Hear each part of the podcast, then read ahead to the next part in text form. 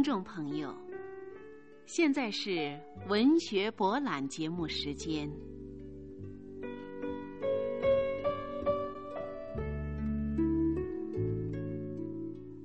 听众朋友，现代法国作家罗曼·罗兰的代表作《约翰·克里斯朵夫》是法国资产阶级进步文学时代的作品，是一部长篇小说。约翰·克里斯朵夫反映了罗曼·罗兰前半生所面对的时代气氛和社会现实，叙述了一个天才作家奋斗成名的一生。从人道主义出发，对社会各界庸俗、腐化与颓废的现实进行了辛辣的批判。作品中所表达的正义感以及向往光明的斗争精神，曾感动了无数的青年。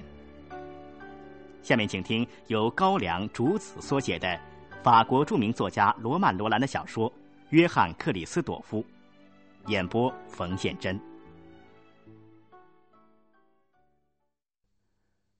在一个雨天的黄昏，一个婴儿诞生了。转眼，他变成了一个精力充沛、倔强好打架、天真而又嫉恶如仇的儿童。父亲满修是个音乐家，在宫廷剧场当提琴师，然而却堕落为一个酒鬼。母亲卢伊莎是个小户人家的女子，没有受过教育，只是整天心酸的盼望丈夫改邪归正。小克里斯多夫的祖父原是一位大公爵的乐队指挥，在科隆到曼海姆一带很有名气。如今。他老了，儿子的堕落使他整天浸泡在愤怒和悲伤之中。老祖父约翰·米歇尔把全部的爱和希望寄托在小克里斯多夫身上。老人经常对他讲古罗马壮烈的故事，讲征服过欧洲的科西嘉人拿破仑的故事，并教他拉提琴、弹钢琴。父亲曼修则以另一种方式对待他，恨不得每时每刻把他供在钢琴前。音阶之后是练习，练习之后又是音阶，枯索单调乏味，咒骂和痛打使孩子愤慨极了。他故意把音弹错，把装饰音弄成一团糟。可是，反抗的结果是手指被戒尺打得失去知觉。有一次。他鼓足勇气说：“爸爸，我不愿意谈了。”曼西奥气得摇着孩子的手臂，差点把他扭断。“你非谈不可！”我偏不。曼西奥把他推到门外，在他屁股上踢了一脚，关上了门。克里斯多夫给赶到了又脏又暗的楼梯上。他坐在踏阶上，咒骂父亲：“畜生，小人！”野兽，我希望你死。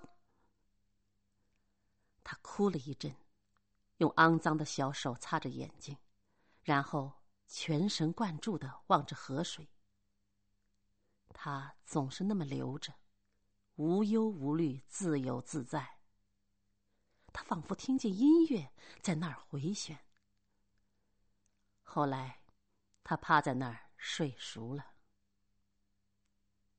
他终于给戒尺制服了，每天早上三小时，晚上三小时，克里斯多夫必须坐在钢琴面前，冻得红肿的小手在黑白的键子上飞快的弹动，他拼命用功，这不仅是为了怕父亲，也是为了祖父。祖父郑重其事的对他说：“人间最美、最高尚的是音乐，为了安慰苍生。”为了艺术而吃苦是值得的。有一次，父亲带他去看歌剧，他来到了一座神秘的大屋子里，圆睁着眼睛看那奇妙的幕。幕一开，许多画、许多首饰、许多乐句，他一点也不明白，但是他心荡神驰，喉咙像着了凉一样难受，连口水都咽不下去了。可是，突然之间，一切都完了，大家都站起身子。一老一少在夜里回去，老人说：“你瞧，做个音乐家多了不起呀！造出这些奇妙的场面，不是最大的光荣吗？”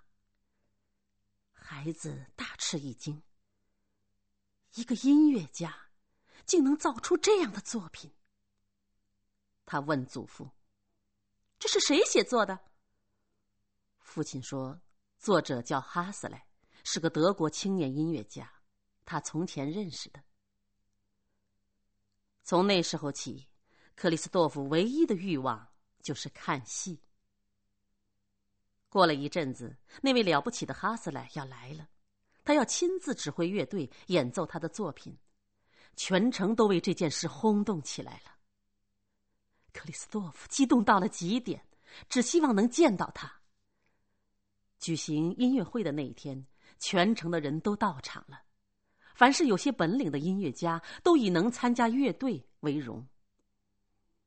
哈斯莱一出现，全场的妇女都站起来了。克里斯托夫恨不能能用眼睛把他吞下去。哈斯莱年轻、清秀，可是有点虚肿、疲倦，鬓角已经不剩什么了。他整个高大的身子在那儿波动，手势忽而柔媚。忽而激烈，像他的音乐一样。克里斯多夫呼吸急促，站起了身子。音乐给了他那么剧烈的刺激。末了，掌声跟欢呼声像雷雨似的倒下来，大批的听众潮水一般的向舞台涌去。一个女人把哈斯莱的手拿到唇边，另外一个去抢哈斯莱放在指挥台上的手帕。祖父在大门口找到了克里斯多夫，带他去参加献给哈斯莱的夜宵。他们挤到哈斯莱跟前。哈斯莱一边说着俏皮话，一边提到老约翰·米歇尔，说他如何如何了不起。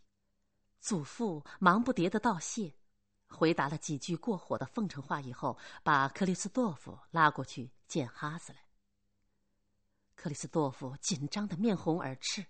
快乐、幸福的感觉使他眼泪酥落落的直掉下来。哈斯莱被这种天真的爱感动了，把他拥抱着和他说话。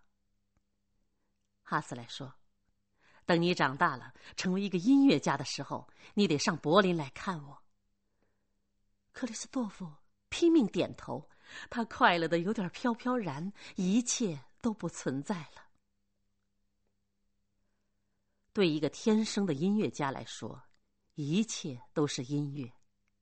大太阳的夏天，刮风的夜里，流动的光，闪烁的星辰，雷雨、鸟语、虫鸣、树木的呜咽，都是音乐。学着哈斯莱，六岁的克里斯多夫要写音乐了。他直着嗓子唱，为日常生活编出不同的音乐。有一天。他在祖父身边打转儿，跺着脚，扬着脑袋，无休无歇的转着，一边哼着他的曲子。老人问：“你唱的什么呢？”克里斯多夫回答说：“不知道。”祖父说：“啊，再来一下。”过了一个星期，祖父打开书桌，捡出一本乐谱，放在钢琴上，叫孩子弹。啊，你想想吧，你弹的是什么？不知道。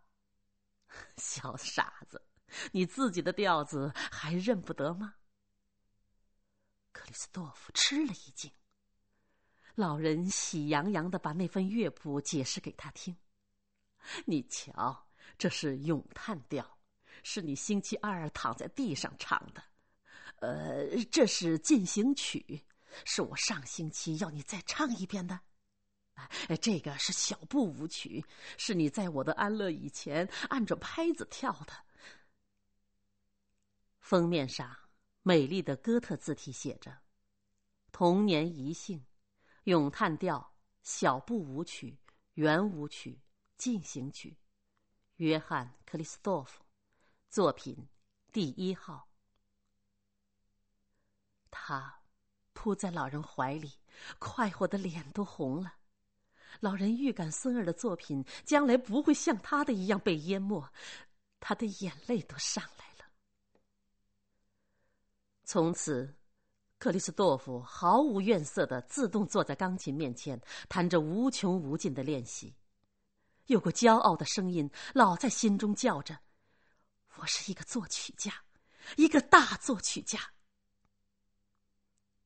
终于到了这样的一天，在祖父和父亲的努力下，克里斯多夫的童年遗信献给了雷欧伯大公爵，同时刊印作品，并组织一个音乐演奏会演奏他的作品。在那了不得的一天。理发匠专门为他化了妆，父亲把一大朵花拴在他的衣襟上。克里斯多夫不知道应该得意还是害臊，他只觉得窘极了。在音乐会中，他更慌得厉害，面对数百双眼睛，他甚至想逃回后台，但是他看见父亲直瞪着他，做着手势，只得继续向前。他。拖着长头发，穿着绅士式的晚礼服，怯生生的跨着小步，全场的人都哈哈大笑。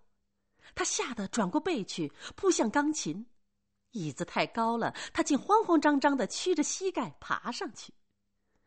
台下人看了更好笑了，但是克里斯多夫得救了。一到乐器面前，他谁也不怕了。奏鸣曲开始了，小家伙弹得毫不慌张，越谈下去越觉得自在，仿佛置身于熟朋友中间。演奏完毕，全场的人站起来向他欢呼，大公爵传令一致鼓掌，他羞得头低下去。这时，父亲出来把他抱在手里，要他向台下飞吻，把大公爵的包厢指给他看。克里斯多夫觉得自尊心受了伤害，他一点也不喜欢那些听众，他不能原谅他们看着他的窘相开心。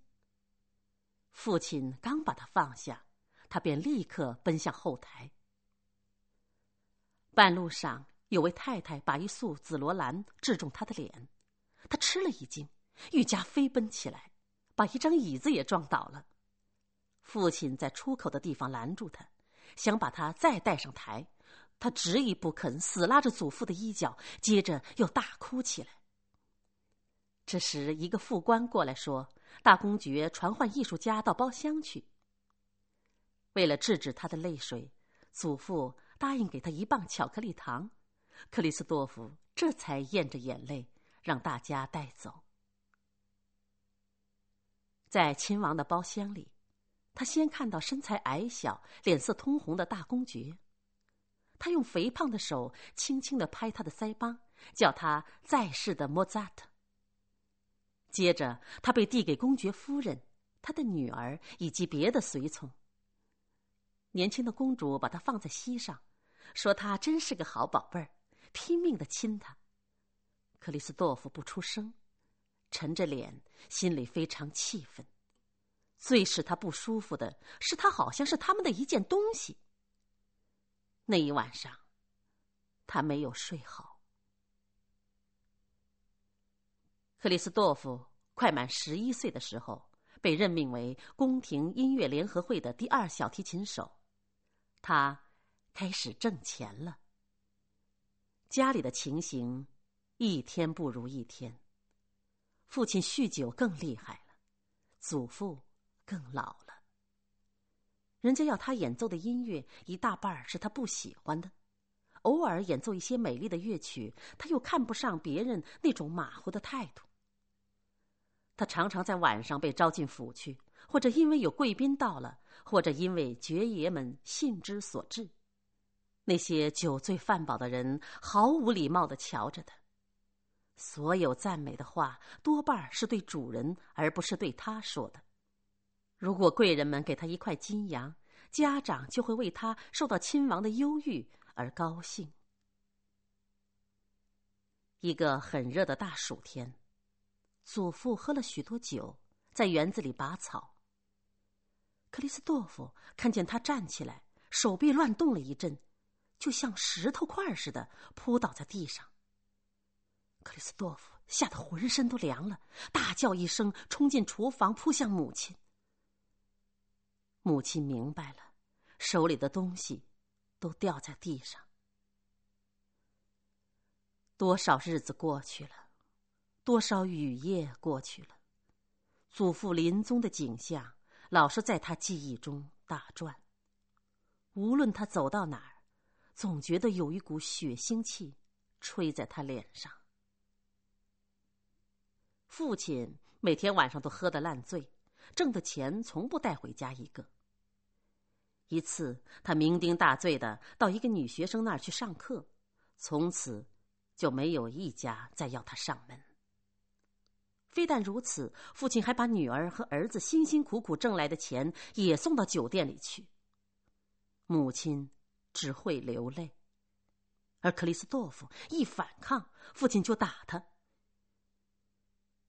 有一次，克里斯多夫回家后，发现自己的钢琴不见了，他悲痛的叫了一声，全身的血都涌到了脸上。他失去了理智，像疯子似的扑向父亲，掐住他的喉咙，叫了一声：“你这个贼！”父亲拼命的把他摔在地上。孩子的脑袋撞在壁炉铁架，他爬起来跪着，又喊：“你这个贼，偷盗母亲，偷盗我的贼，出卖祖父的贼！”他眼睛里充满憎恨，浑身发抖。父亲站着愣了一会儿，坐下去，用手捧着脸，半天后，用发抖的声音说：“我的。”我的小克里斯多夫，别别瞧不起我。克里斯多夫在乐队里领的薪水已经不够支付家用了，他不得不去教课。每天早上去有钱的人家教女孩子们弹琴，学生的年纪往往比他大，他们卖弄风情，使他发窘；琴弹得一塌糊涂，又使他气恼。上完课，他得奔赴戏院的预习会。完场以后，爵府里往往招他去弹一两个钟点的琴。公主自命懂音乐，要他记习作曲，全是肉麻的、伤感的题目。半夜回到家里，胃里没有一点东西，又瞌睡的要命。他筋疲力竭的在人生的臭沟中挣扎。唯有一个念头在他胸中燃烧，那是一种渺茫而强烈的感觉。将来的成就。一天深夜，克里斯多夫坐在自己的房间里，忽然听到有人敲门，接着有一阵惨叫声，他向门外冲去。黑黢黢的过道里，在一群低声说话的人中间，担架上躺着一个湿淋淋的人，一动不动的身体。母亲扑在他颈上痛哭。原来人家在磨坊旁边的小沟里发现了满小的尸体。克里斯多夫大叫一声，世界上一切都消灭了。父亲死后，仿佛一切都死了。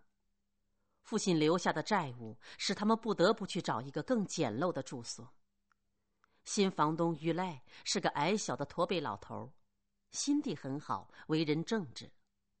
外孙女罗莎是一个老实的女孩子，有点小名气的克里斯多夫搬到这儿来，成为他生活中的一件大事。罗莎爱音乐，虽然没有受过训练，但她只要听到克里斯多夫的琴声，就跳起来，丢下活计，爬到阁楼门口，屏着气，把耳朵贴在门上。有一回，他不小心身体失去平衡，把额角撞在门上。琴声立刻停了，门开了。克里斯多夫狠狠的瞪了他一眼，愤愤的奔下楼去。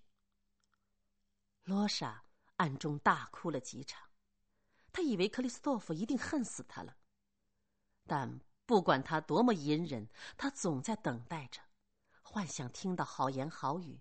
哪怕只是一个字。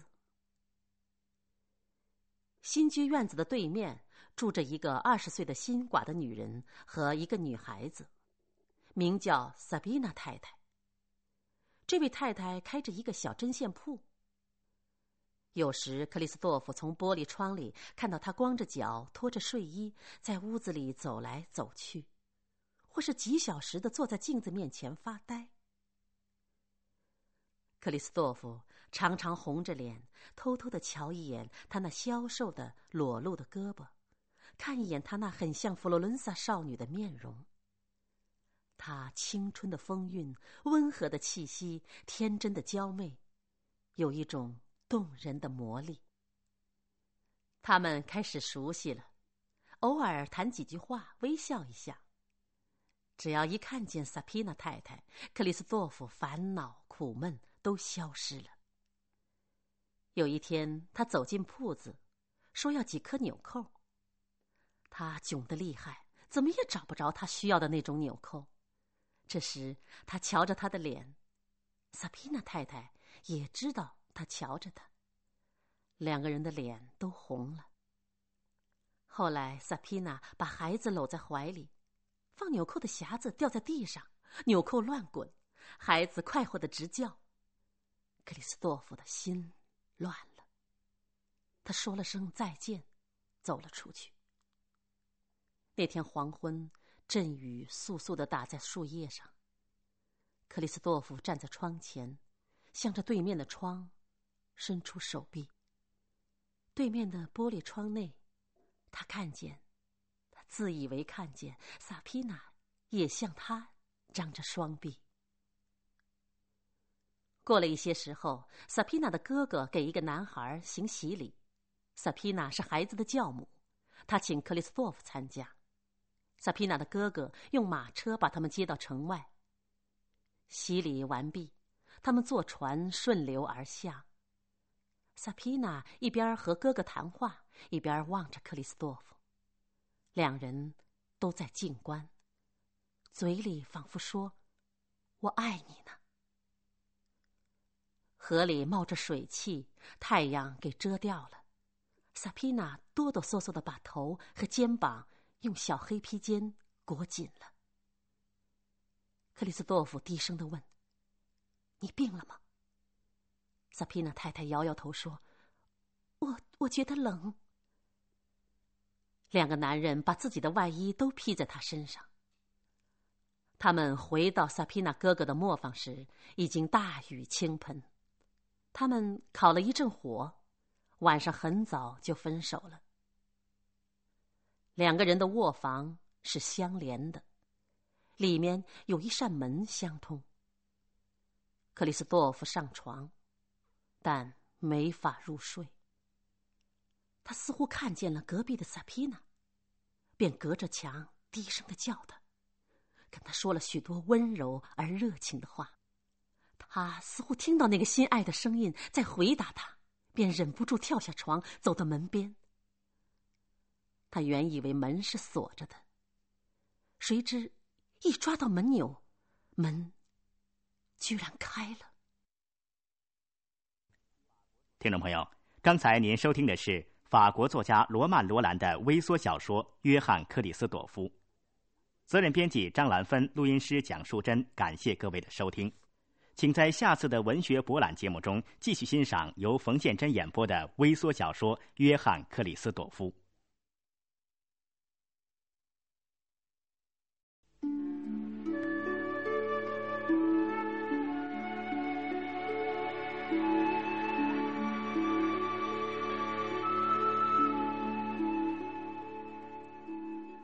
听众朋友，现在是文学博览节目时间。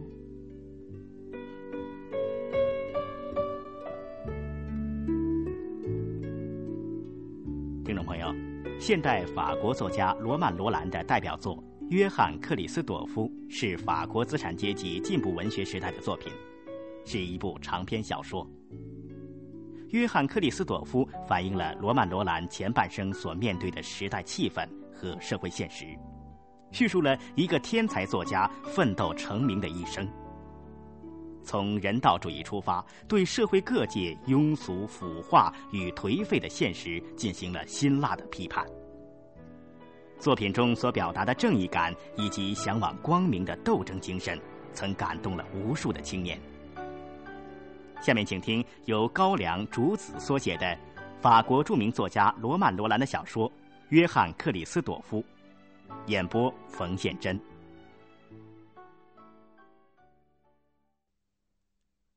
他一愣，轻轻的把门关上，接着又推开，又关上，心跳得快要窒息了。爱情与恐惧使他浑身发抖。他握着门钮，打不定主意。而在门的那一边，萨皮娜光着脚踏在地砖上，冷得直打哆嗦。他等着他。可又怕他真的进去，而当他决意要进去时，萨皮娜却下决心把门拴上了。于是克里斯多夫使劲的推门，嘴巴贴在锁孔上哀求：“开开吧！”萨皮娜站在门旁，浑身冰冷，牙齿咯咯的响着。他既没有力气开门，也没有力气退回床上。从此，他们加以提防，避免相见，但时而隔着窗子相望。有人请克里斯多夫到科隆与杜塞尔多夫去举行演奏会，他马上接受了。他想忘掉那难堪的事。萨皮娜听说后有点失魂落魄了，她靠在园子的铁丝网上，勉强想笑，可是嘴唇在发抖。克里斯多夫。他悲苦的叫了一声。克里斯多夫抓住了他的手，弯下身去亲吻。他真想扑在他脚底下对他说：“我爱你。”他正想说话，罗莎回来了。萨皮娜挣脱了手，赶紧回到屋子里。他的旅行延长了三四天。在科隆与杜塞尔多夫演奏的成功使他非常得意。回到家里，正是早上六点。萨皮娜的窗子关着，母亲还在睡觉。听到院子里有脚步声，他便悄悄开窗，看见罗莎在那儿扫地。他轻轻的叫他：“罗莎，罗莎，拿些东西给我吃，我饿死了。”罗莎笑了笑，带他到楼下的厨房。他一边替他倒牛奶，一边提出一大堆关于旅行和音乐会的问题。突然，他拉长着脸沉默了。怎么了，罗莎？还在生我的气吗？罗莎拼命的摇头，冷不防两只手抓住了他的胳膊，用手指指院子对面的屋子，哭着说：“萨皮娜，他，他死了。”克里斯多夫什么也看不见了，双手抓住桌子，把桌上的东西都倒翻了。那绝不会是真的，他喊道，把罗莎吓坏了。罗莎捧着他的头，泪流满面。萨皮娜确实死了，死于流行性感冒。萨皮娜在他的思想里隐去，好似水。在手里漏掉一样，只是在他心灵的极深处，牢牢的保存着萨皮娜的影子。那是生活的狂流，冲不掉的。多雨的夏季之后，接着是晴朗的秋天。克里斯托夫无时不在追念着萨皮娜，他经常在城外的山谷田野中游荡，把自己累得疲倦不堪，试图抵抗他的悲哀。一个星期日的下午，他忽然撞见一个高大的姑娘，名叫阿达。她是城里的一家帽子店的女店员。阿达知道了她是谁，便嘻嘻哈哈的把她介绍给自己店里的同事。克里斯多夫从来没有受过这样的恭维。阿达的女友米拉更对这位宫廷音乐大师大献殷勤。他们请他赏光，和他们一块儿吃饭。吃完饭又劝他到轮渡码头去玩。他们都在追求他。米拉用的手段是特别周到的礼貌，躲躲闪闪的眼睛，在桌子底下轻轻碰他的腿。阿达，则厚着脸把他的眼睛、嘴巴和所有的魅力一齐施展出来。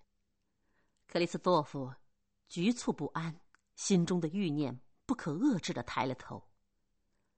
在柏树林里，当他的手指被阿达紧紧勾住时，他迷迷糊糊的闻到了系在他胸口的葵花的香味儿。阿达突然把他拉在怀里，他的嘴碰到了阿达被雾沾湿的头发。他吻他的眼睛、睫毛、鼻孔、胖乎乎的脸蛋，最后终于找到了他的嘴唇。他们一动不动，紧紧的抱着。随后。他们与同伴走散了，两人在月色朦胧的河边走了很久，最后走进一家小客店。人家把他们带进一间卧室。黑夜有如深渊，没有光明，没有意识，只有暧昧的、凶狠的生命的力。阿达哭起来，克里斯多夫失去了知觉。天亮以后，克里斯多夫望着躺在身边的阿达，他知道自己并不爱他，然而，他禁不住笑了。这以后，他们经常见面。米拉对他并不记恨，照旧伸出软绵绵的手，谈些轻薄的事。克里斯多夫和两个女人在一起，觉得很囧，直到米拉走开，他才松口气。他们的事使小城里议论纷纷，乐队的同事带着调侃的口气恭维他。然而，克里斯多夫对此真诚到几乎荒谬的程度。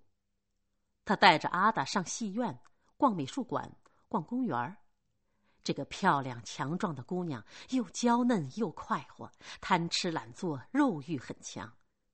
克里斯多夫抵挡不住她的冲击。他也想到这样的人生是罪恶的。但他需要活，需要爱。克里斯多夫有个小兄弟，恩斯德，是在父亲去世那年离家谋生的。他在家庭破落时溜走了，让克里斯多夫一个人养活母亲，偿还债务。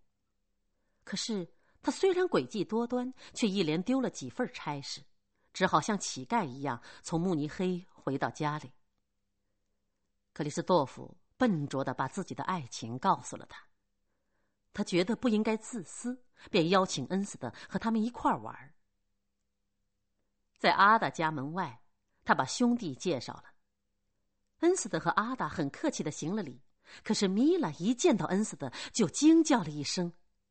恩斯特微微一笑，拥抱了米拉。克里斯多夫诧异的问：“怎么？”你们你们原来认识的？当然了，米拉笑着说：“从很久很久以前。”从此以后，每次聚会必有恩斯特参加。克里斯多夫很不快活。恩斯的常和两个多嘴的姑娘有说有笑，一旦他走近，话就突然终止了。为此，克里斯多夫与阿达吵了几架，但是每次吵架都以阿达的拥抱和吻告终。那是一个晴朗的下午，他们一起走到一片树林里，那儿有两条小路通到他们要去的山岗。克里斯多夫捡的一条，恩斯的认为是远路，应他走另一条，于是他们打赌：阿达跟恩斯的走，米拉陪着克里斯多夫。他们分开了。到了山岗上，米拉仰躺在草地上唱起歌来。唱到一半，他突然狂笑起来。克里斯多夫突然想到什么，说要回到树林里去找他们。米拉说：“哈 他们要是愿意来，不会自个儿来吗？”克里斯多夫慌张的说话的声音都哑了。米拉，你你告诉我。恩斯德和阿达，米拉微微一笑，克里斯多夫气得跳起来。那么，你们是早商量好的？是的，米拉笑着说。克里斯多夫不能呼吸了，他把手紧紧压着胸部，因为厌恶与绝望而浑身抽搐起来。几天以后，克里斯多夫摆脱了阿达，但他没有摆脱自己，他拼命喝酒了。可怜的母亲只是叹着气，一句话也不说，只管祈祷。在以后的岁月中，是月思把克里斯多夫渗透了，引他走上了艺术家的道路。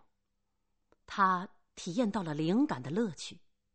这乐趣压抑了恶习，并使他对其余的一切都厌弃了。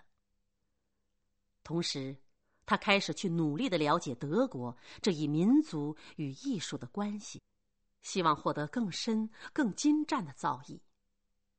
他以旁观者的角度去观察周围的人对艺术的态度，观察音乐厅里的合唱班、演奏家。他看到。德国艺术是谎言，听众们挤眉弄眼、摇头摆脑，嘴里还嚼着东西。艺术家们婆婆妈妈、沾沾自喜，没有思想。有一回在市立音乐厅，他把听众与作品轮回打量了一番，觉得作品反映听众，听众也反映作品。他忍俊不禁，竟大声的笑了。私下里立刻响起一片愤怒的嘘斥声。他看到那些吃惊的脸，笑得更厉害。滚出去！人们冲他喊。他站了起来。从此，克里斯多夫慢慢的跟城里的人处于敌对的地位。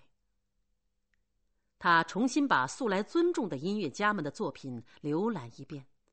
拿出青年人的霸道与残忍的脾气，修正人们对过去大艺术家们的意见。他认为，门德尔松过分忧郁、四平八稳而言之无物；韦伯心灵枯索，感情是头脑制造出来的；李斯特是新古典派，又有江湖气，爱卖弄技巧；舒伯特则被多愁善感的情绪淹没了。无论是古典主义还是浪漫派，他都不满意，甚至连瓦格纳在内，他重读他的作品也不禁咬牙切齿。克里斯多夫到了一个身心健康的人厌恶一切的关头。在小城里，关于克里斯多夫的傲慢、标新立异、疯子般胡说八道的议论不胫而走，还有一种更危险的舆论在传播。说克里斯多夫胆敢对大公爵本人不尊重，并且狂妄到把自己的作品称为大家听过以后连死也甘心了。于是，他所说的那部作品不曾问世就被判决了。几次预奏会还平静无事，虽然人们对他古怪的新乐非常害意，但还来不及表达什么意见。正式演出那一天。他碰的第一个钉子是大公爵不在场，接着看到三分之一的座位是空的。听众仿佛睡着了，每一句音乐都掉在漠不关心的深渊里。克里斯多夫坐在乐队中间，真想哭出来。音乐会失败了，克里斯多夫灰心到了极点。他失魂落魄的走进戏院食堂，向乐队的同事们解释自己的作品。同事们腻烦了，把他扔在那儿，不辞而别。只有一个年轻人很有礼貌的脱下帽子，通报自己的姓名：：Franz Mannheim。他长着一个大鼻子，神情不定，可是不俗。曼海姆把克里斯多夫的才气和魄力恭维了一阵，又发表了一通怪论，使克里斯多夫觉得挺有趣。他们分手的时候已经变成了好朋友。过了三个小时，克里斯多夫在戏院预奏会中看见曼海姆在乐队的小门里笑嘻嘻的伸出头来。预奏会完毕，克里斯多夫立刻去找他。曼海姆热情的抓住他的胳膊说：“我跟几个朋友，What Horse Gottlie 办了一份杂志，名叫《酒神》，想请你担任音乐评论。”克里斯多夫受宠若惊，恨不得马上接受，可他担心自己不会写文章。放心，曼海姆说：“你一定会写的。做个艺术家算什么？谁都可以虚他，可是批评家有权向大家说：‘替我虚这个家伙。’”克里斯多夫非常感动的道谢。晚上散戏的时候，曼海姆又第三次去盯着克里斯多夫，把他介绍给华特霍斯和其他的朋友。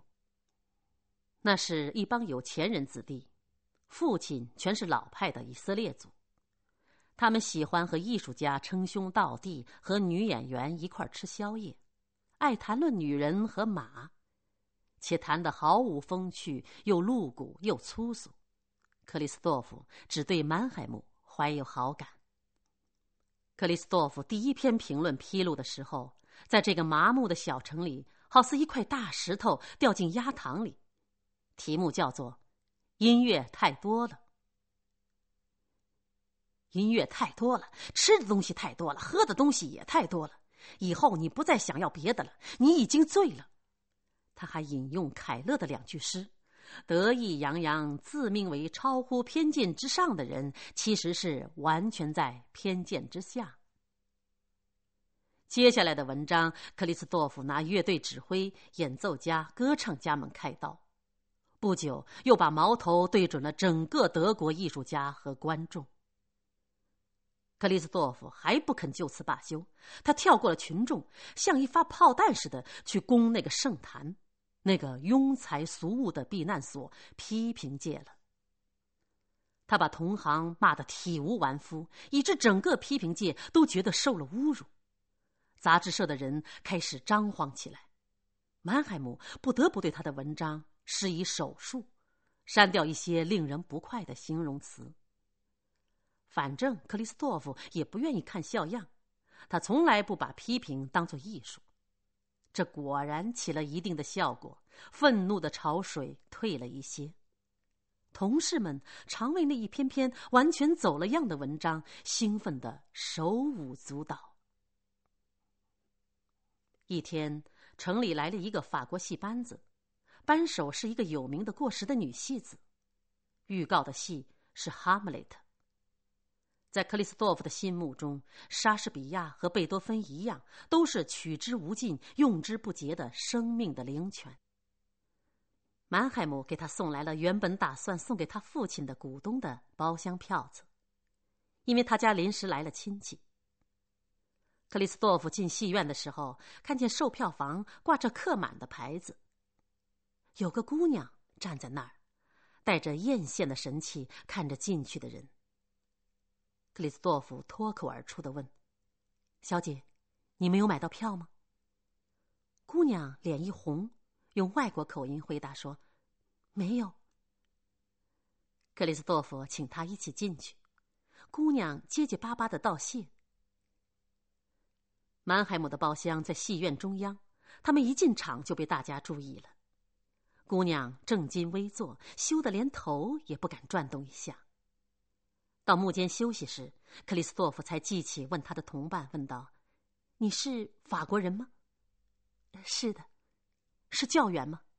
他注意到他朴素的衣服。姑娘红着脸回答：“是的。”接下来，他被舞台上奥菲利亚的形象抓住了。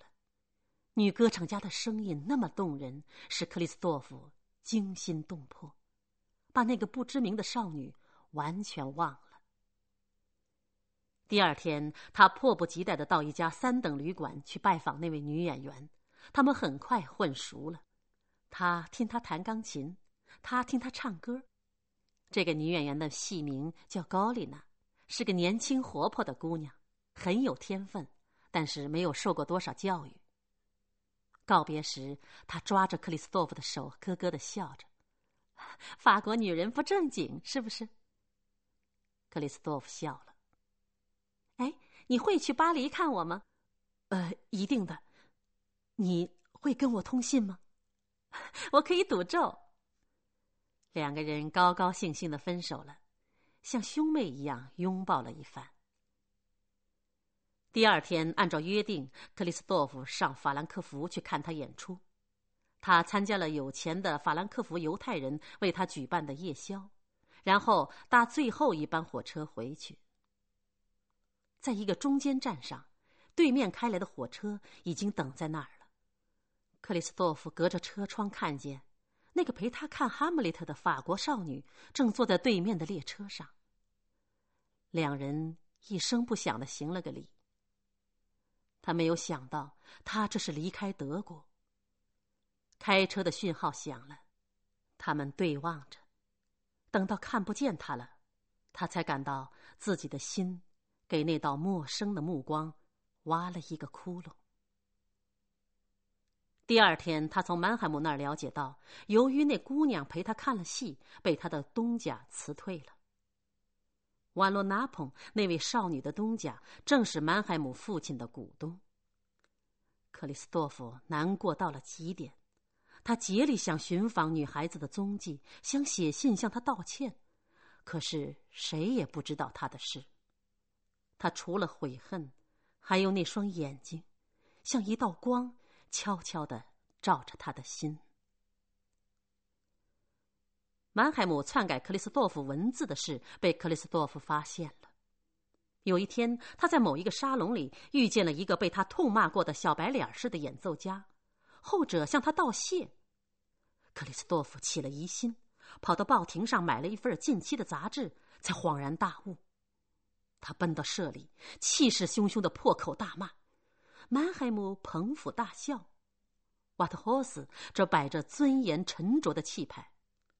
克里斯多夫又叫又嚷，直到连气都塞住了，才走。从此，克里斯多夫和杂志断绝了关系。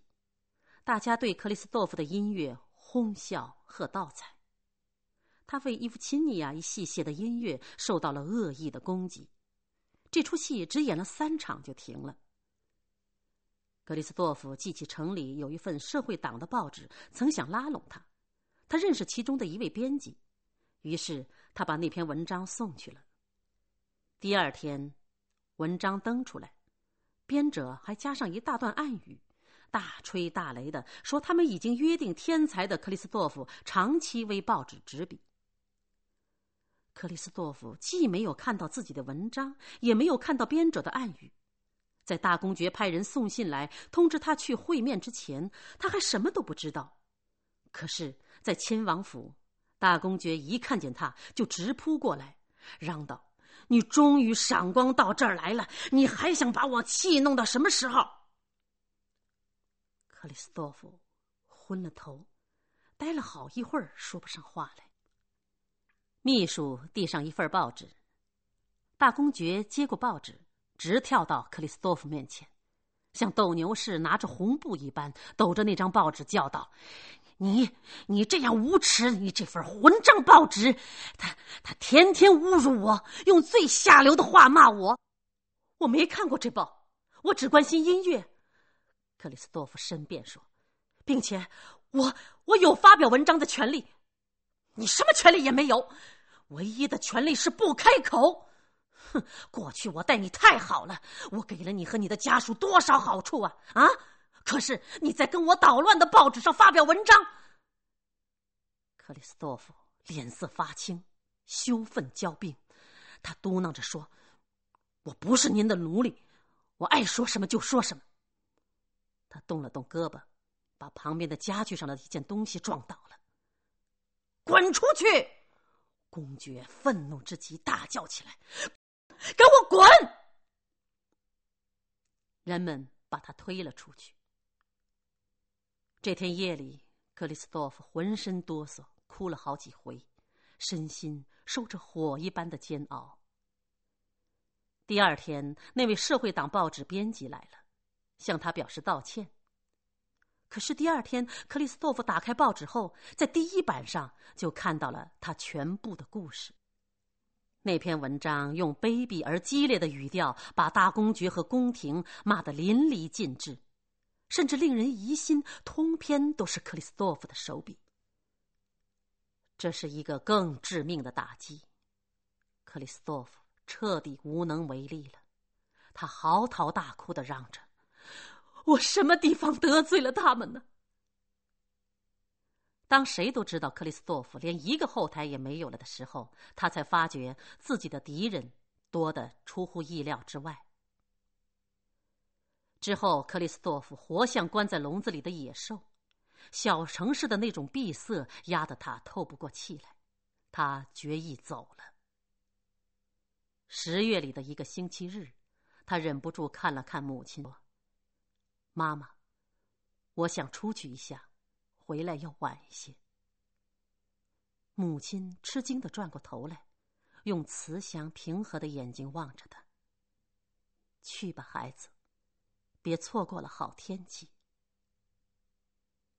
他们彼此瞧了一会儿，然后点了点头，表示告别。他轻轻的把门带上，于是他离开了他，永远的。离开了他。听众朋友，刚才您收听的是法国作家罗曼·罗兰的微缩小说《约翰·克里斯朵夫》，责任编辑张兰芬，录音师蒋淑珍。感谢各位的收听，请在下次的文学博览节目中继续欣赏由冯宪珍演播的微缩小说《约翰·克里斯朵夫》。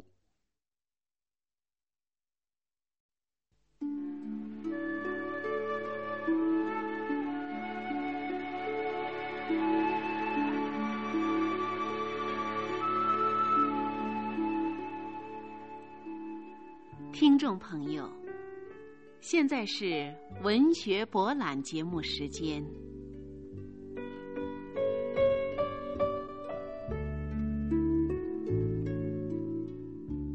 听众朋友，现代法国作家罗曼·罗兰的代表作《约翰·克里斯朵夫》是法国资产阶级进步文学时代的作品，是一部长篇小说。约翰·克里斯朵夫反映了罗曼·罗兰前半生所面对的时代气氛和社会现实，叙述了一个天才作家奋斗成名的一生。从人道主义出发，对社会各界庸俗、腐化与颓废的现实进行了辛辣的批判。作品中所表达的正义感以及向往光明的斗争精神，曾感动了无数的青年。下面请听由高粱竹子所写的法国著名作家罗曼·罗兰的小说《约翰·克里斯朵夫》，演播冯宪珍。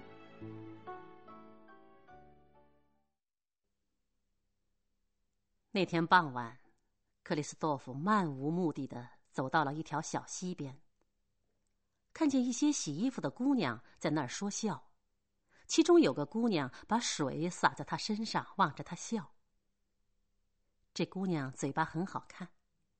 几天前，他曾在城里的菜市上碰见过她，并且像害了梦游症似的尾随过她。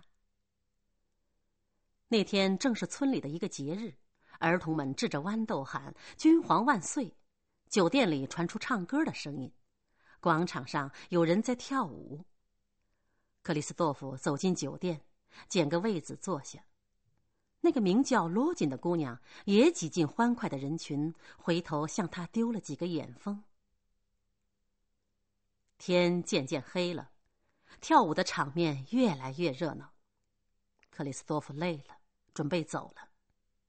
他刚站起来，大门里突然闯进十几个兵，乱哄哄的奔向坐满客人的桌子，硬挤下去，开始喝酒跳舞。已经走到门口的克里斯多夫看见一个班长把罗锦的男舞伴拉开，硬要跟他跳舞。罗锦逃到一张桌子后面，小个子班长跳过桌子，把他抓住了。罗锦拳打足踢的挣扎，而他把他摁在墙上打了一个嘴巴。他来不及打第二下，克里斯多夫已经跳过去了，一脚把他踢倒在人堆里。军官气疯了，拔出腰刀。但他还没有举起刀，便被克里斯多夫高举的凳子击倒了。大家一看，那军官像牛一样的倒在地上，立刻骚动起来。半小时以后，人们清醒过来。先生，一刻也不能再耽误了。罗锦的父亲对克里斯多夫说：“现在你快溜！克里斯多夫恍然想到，从此不能再见到母亲。然而不走是不可能的了。德国已不能容忍他。他抹了抹眼泪，站起身子，看了看阴沉沉的天空。法国，巴黎，十月的雾又浓又刺鼻。克里斯多夫一逃入法国，便住进车站附近的一家肮脏的小客店。房子丑恶不堪，但他很快昏睡过去。早上，他预备去找一个认识的人，高恩。高恩是他从小在学校里认识的，如今在巴黎一家大书铺里做事。克里斯多夫的到来使他吃了一惊，但他立刻打起了自己的算盘。每天请克里斯多夫到他家里去弹琴，他需要拿这位音乐家向人们卖弄。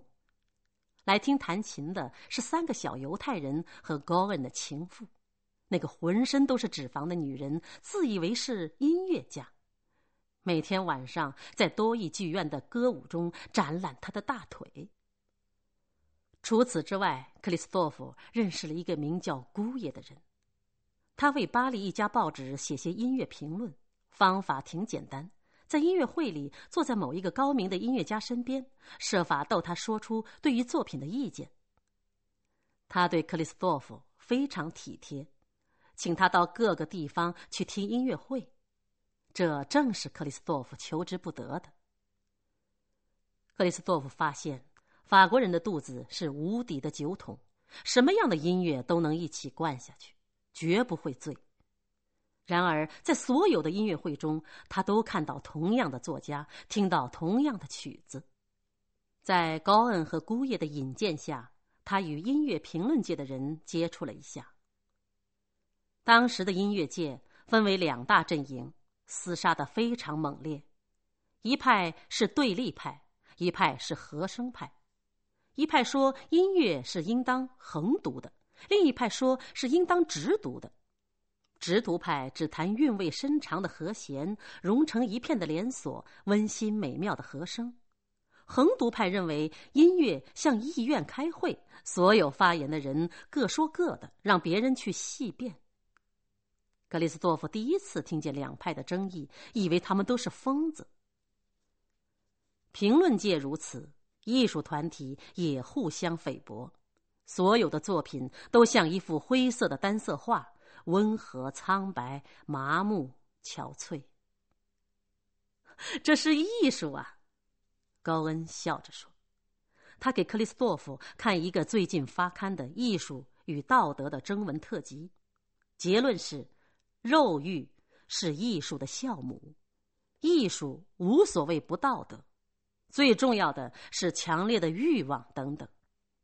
可悲的是，一般法国文坛上名副其实的权威，也在费尽心机写些猥亵的东西，给晨报拿去零零碎碎的刊载。克里斯多夫不知道这个悲惨职业的种种内幕，他不能宽恕为了三十个铜子儿而出卖艺术。更令人惊奇的是，这片水淹的大平原还蒸发出一股浓烈的女性气息。文坛挤满了女性和女性化的男人，他们多半只是为了勾引男人而写作。小说如雨点一样多，文字如小儿学语一般含糊不清，令人犹如进到香粉铺，闻到一股俗不可耐的香味儿和甜味儿。巴黎剧坛更是弥漫着精神卖淫的风气。由于高恩的介绍，又靠着演奏家的才能，克里斯多夫得以出入某些沙龙。当他把酝酿巴黎艺术的思想背景逐渐看清楚的时候，他有了一个更强烈的印象：女人在这个国际化的社会中占有最高的、荒谬的、优越的地位。女性是思想的主人公，共和国的帝王。她们大体上都很漂亮。只要你不从太近的地方看，她们美丽的肩膀在众目睽睽之下像鲜花般傲然开放，连同她们的姿色、丑恶都变成捕捉男人的陷阱的天才。为了调情，为了礼貌，也为了无聊，他们弹易卜生、瓦格纳、托尔斯泰，甚至贝多芬的交响曲。克里斯多夫为了生活，他不得不服从某些安排，出入某些场所。他的女学生中有一个叫做格兰德的姑娘，父亲是一个有钱的汽车制造商。他才十八岁，勾引男人已非常在行。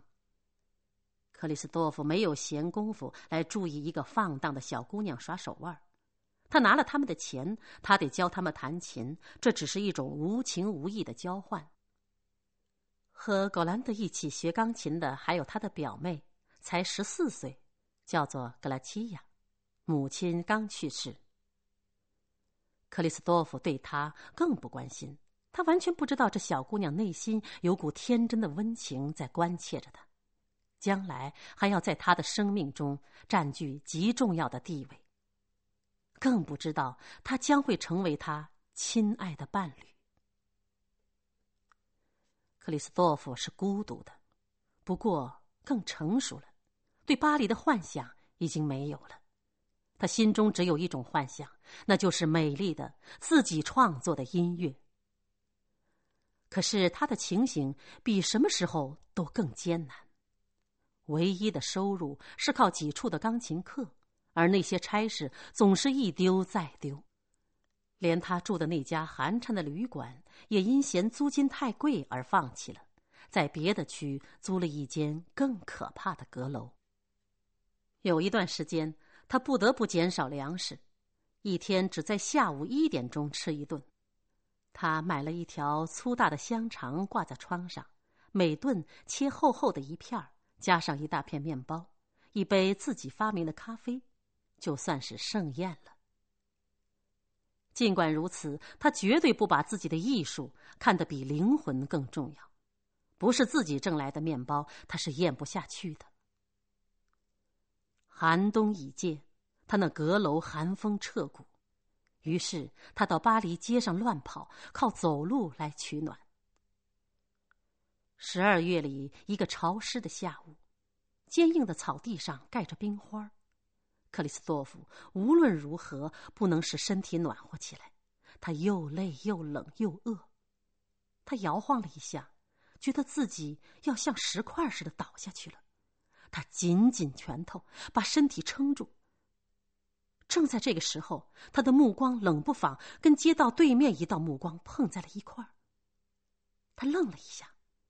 认出那双凄凉而温柔的眼睛，原来是那个法国女教员。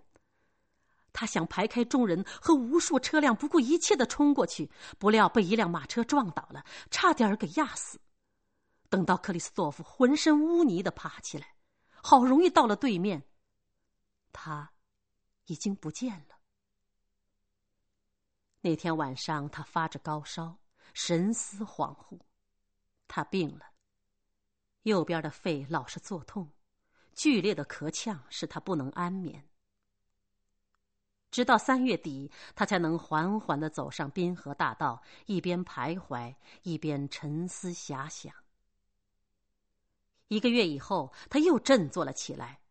也正在这个时候，他认识了一个年轻人，名叫奥利维耶娜。当克里斯多夫第一次听到这个姓氏时，耳中竟响起了一曲熟悉的音乐，一个少女的倩影在他眼睛深处闪过。那是一次偶然的机遇，他们共同参与一个朋友家的聚会。当克里斯多夫在一个年轻人的脸上看到一双熟悉的眼睛时，不由自主的向这位年轻的使者走去。后来他才知道。奥利维是那位法国女教员的弟弟。她美丽温柔的安多纳德，为了哈姆雷特和克里斯多夫而蒙受羞辱的少女，已经在几天前去世了。奥利维住在圣日内维高冈下面的一条街上，那是巴黎的一块坟墓一般的地方。姐弟俩从小失去父母。弟弟依靠姐姐拼命干活挣来的钱，念到了大学。克里斯多夫了解到这一切以后，决意要和奥利维合租一个寓所。他们在蒙巴纳斯区靠近唐帆广场的一幢六层楼上找到了一个三间正屋带一个厨房的公寓。一提起安多纳德，奥利维就勾住克里斯多夫的脖子哭了起来。在静悄悄的夜里，奥利维握着克里斯多夫的手，轻轻的讲安多纳德的一生，讲他如何为了他到德国去。讲他从德国回来以后的痛苦，以及所患的病。克里斯多夫常常不声不响的到安多纳德的墓上去供些花草。奥利维娇弱单薄，靠替人补习功课、写些文艺书来维持生活。他为人温和有礼，不满法国的现实，但只把感情和屈辱藏在心里。而克里斯多夫元气充沛，精神骚乱，两个人一个像瞎子，一个像瘫子，合在一起却是最好的伴侣。你连一个真正的法国人都没有见过。奥利维对他说：“你只看到一个堕落的社会，一个享乐的禽兽，他们根本不是法国人。”克里斯多夫表示反对：“你既没有看到我们默默无闻的孤高的艺术家。”也没有看到我们革命志士的热烈火焰，最伟大的信徒，最伟大的自由思想者，你一个也没有见到。你不认识这些人，就不认识法兰西。从奥利维身上，克里斯多夫发现了理想主义那股气势伟大的力，发现了法国艺术有同样美妙的香味儿，好像秋天被太阳晒暖的树林中发出杨梅熟透的味道。两个人的境况都很苦，差不多没有什么固定的收入。克里斯多夫只有替别人抄谱和改编乐曲的工作。奥利维因为姐姐死后颓丧到极点，冒冒失失的辞退了教职，躲在屋子里写些文章。在这艰难的情形中，唯一来帮助他们的是一个四十岁左右的犹太人，开一家艺术照相馆的莫克。一天下午，克里斯多夫收到一封信，他一看是母亲的笔记，心跳加快了。亲爱的孩子，我身体不太好，要是可能，我还想见你一面。我拥抱你，妈妈。克里斯多夫哭了，他立刻穿上外衣，他手指在发抖，连领带也不带，急忙往外走。奥利维追到楼梯口，把他拦住，问他怎么办？搭下班车吗？路费有吗？他们搜遍了个人的口袋，只有三十法郎。奥利维破天荒第一次进了当铺，当掉了他一件心爱的纪念物，又拿了几本书卖给旧书摊。他一直把克里斯多夫送到车站，直到车子开动了，才分手。他到本乡的时候，东方才发白。他知道通缉令还没有撤销，他得留神不让人认出来。屋子都没有开门，街上荒荒凉凉的。一个年轻女仆正在打开铺子的百叶窗，嘴里唱着一支老歌。哦，故乡，亲爱的故乡！克里斯多夫真想扑下去。亲吻泥土，旧扶梯在脚下咯咯作响。他走上二楼，心忐忑的跳着，抓住门钮。在小房间的黑洞洞的一角，母亲路易莎孤零零的躺着。她在床高头的壁上和枕头四周，把所有心爱的人的照片都集中在一起。丈夫。老祖父的，三个孩子的。经商的大孩子洛托夫在汉堡成了家，二儿子恩斯的上美洲去了，杳无音信，谁也不关切他。只有一个邻居女人每天来看他两次，问他需要什么。他把克里斯多夫寄来的最后一张照片用针扣在入单上，靠近他的脸。无论闭上还是睁开眼睛，都看得见了。克里斯多夫扑上他的脖子，把他拥抱了，母亲也拥抱了他。大颗的眼泪从腮帮上直淌下来，然后，母亲用一种微弱的、继续的、连字母都念不周全的声音，嘱咐一些关于他坟墓的事。克里斯多夫扶他在床上坐起来。母亲勉强笑着，心里想：现在握到了儿子的手，自己在这个世界上再也没有什么要求了。他把头靠在儿子的胸膛上。克里斯多夫突然觉得母亲的手抽搐起来，接着，他看见他张着嘴，不胜怜爱的望着他。就这样，他溘然长逝了。当天晚上，奥利维赶到了。他不能让克里斯多夫在这个悲痛的时间里孤独无助。他们拥抱了很久，然后，两人坐在路易莎旁边，睡着了。而去世的路易莎，则温存的笑着。好像守护着两个孩子，心里觉得很快乐。天刚亮，他们被敲门声惊醒，邻居木匠来通知说他已被人告发，应当马上走。奥利维立刻央求他去搭车，一切后事由他来代办。他硬逼着克里斯多夫走出屋子。克里斯多夫想看一看莱茵河。他是在这条河边长大的。两人沿着下临莱茵河的谗岩走去，看他浩浩荡荡在低矮的河岸中间向北流。奥利维为了鲁伊莎的葬事，只耽误到第二天早上。克里斯多夫的兄弟做买卖的洛托夫当天才来参加葬礼。这个冷酷的人规规矩矩的送过殡，马上就搭车走了，对奥利维没有一句问起克里斯托夫近况，或是感谢他为母亲办后事的话。那天下午，奥利维在约定的边界车站与克里斯托夫相会了。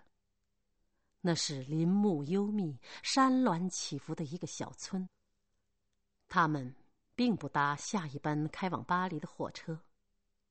他们需要孤独，便朝静悄悄的森林中走去。啊，安托纳德，你在哪儿？母亲，你在哪儿？听众朋友，刚才您收听的是法国作家罗曼·罗兰的微缩小说《约翰·克里斯朵夫》。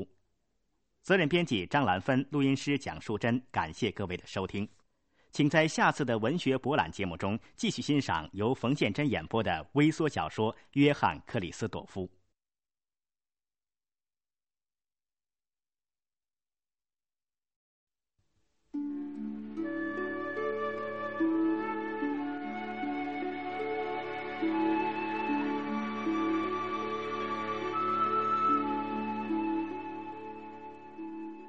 听众朋友，现在是文学博览节目时间。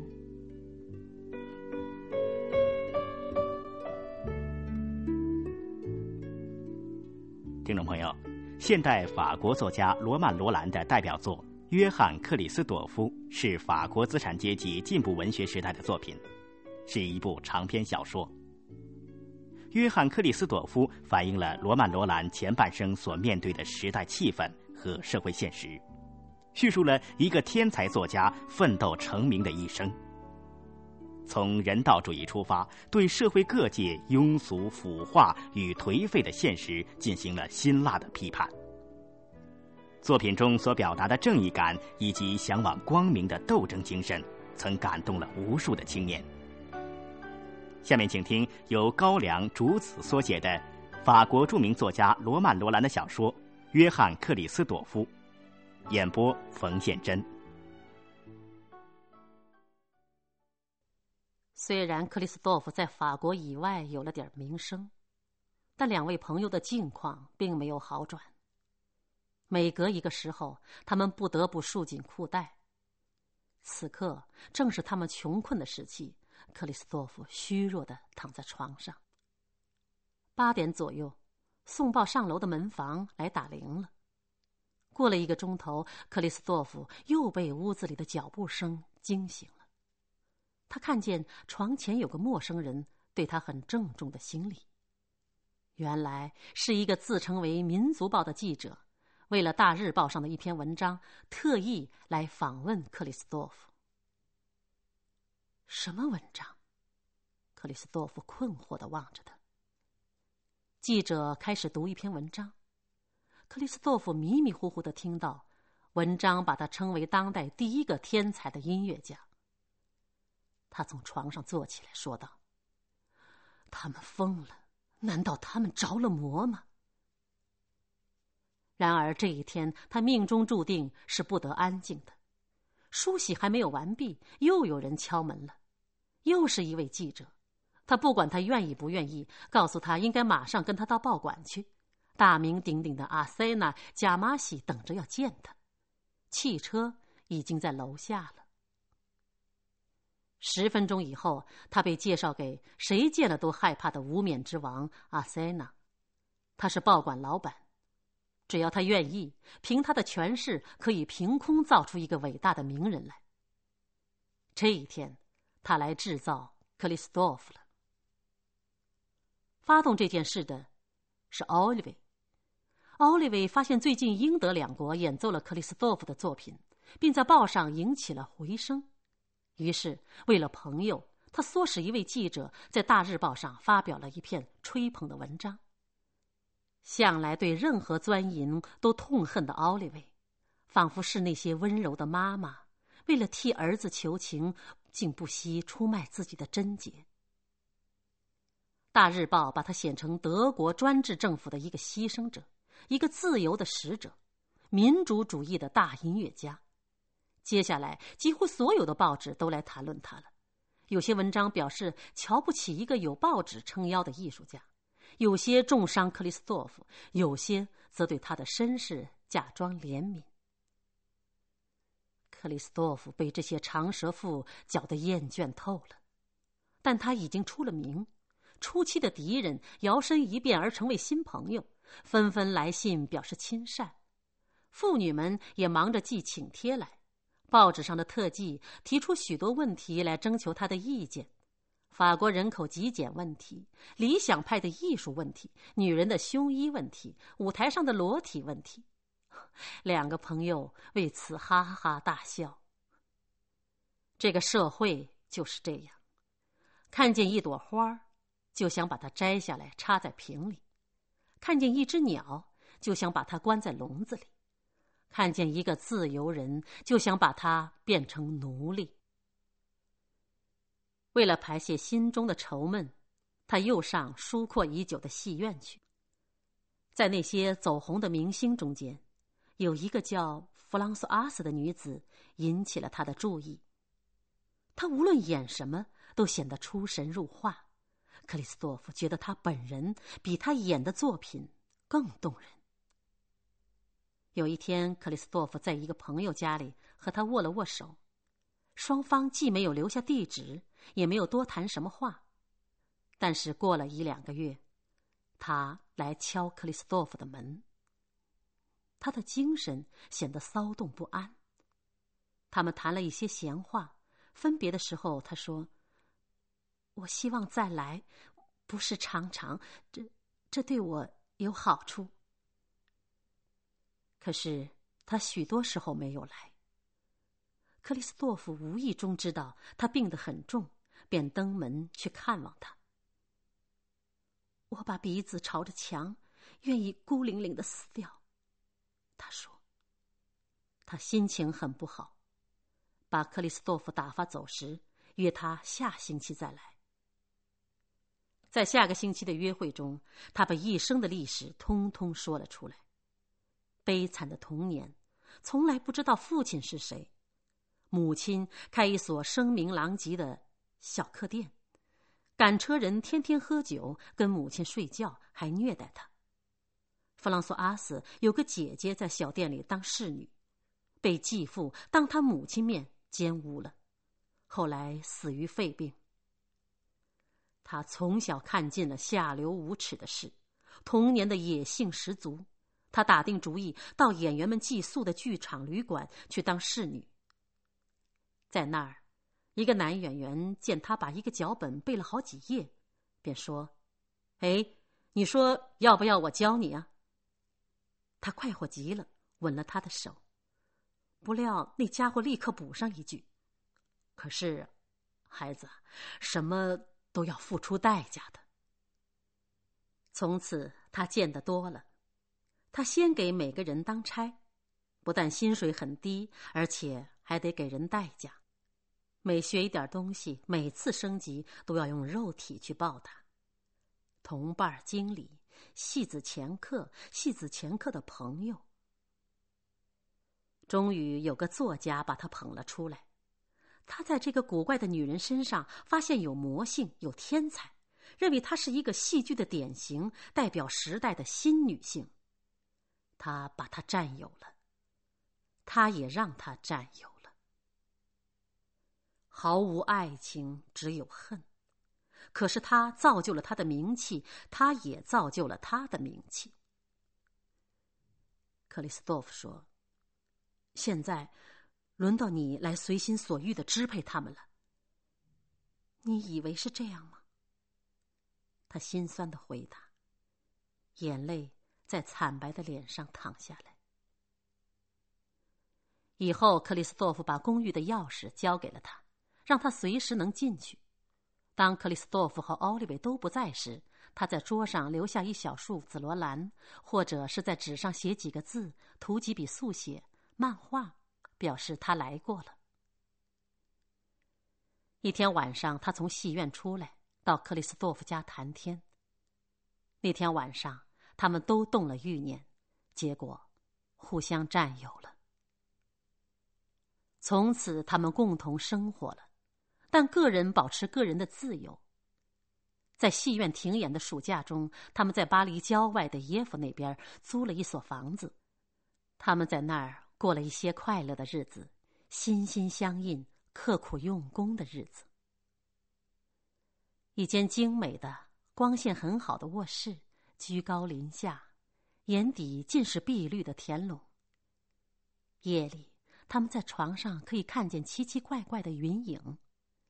他们互相拥抱着，在半睡半醒的状态中，听蟋蟀的欢唱，听着雷雨的声音，泥土的呼吸。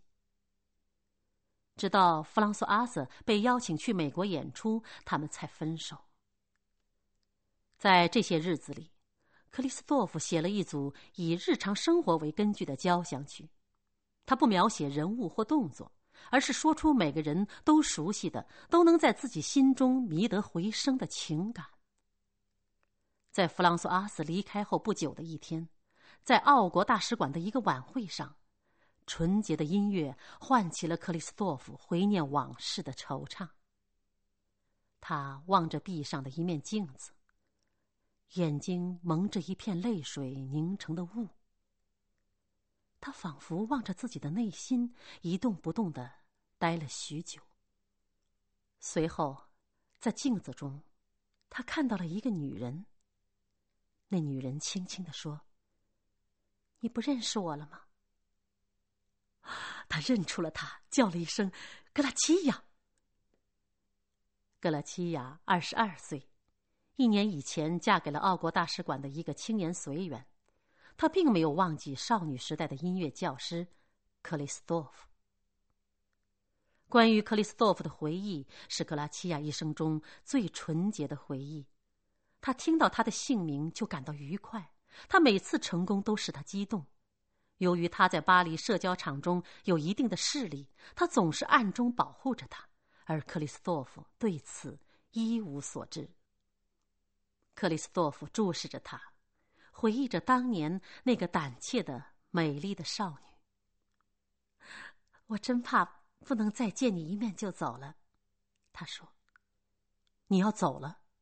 是的，我的丈夫调到驻美大使馆去当一等秘书。她提到她丈夫时，始终堆着一副亲切的、美丽的笑容。你爱你的丈夫吗？克里斯多夫唐突的问。他回答：“爱的。”克里斯多夫站起身子，说了一声：“再会了。”他也站起身子。克里斯多夫向他勾着身子，对他的手亲了长久。他一动不动，半合着眼睛。终于，他抬起身子，很快的走了。那时已经临近五一节了，巴黎社会可怕的动荡起来。劳工总会号召工人组织纠察队，到处都是赤色的幽灵在游荡。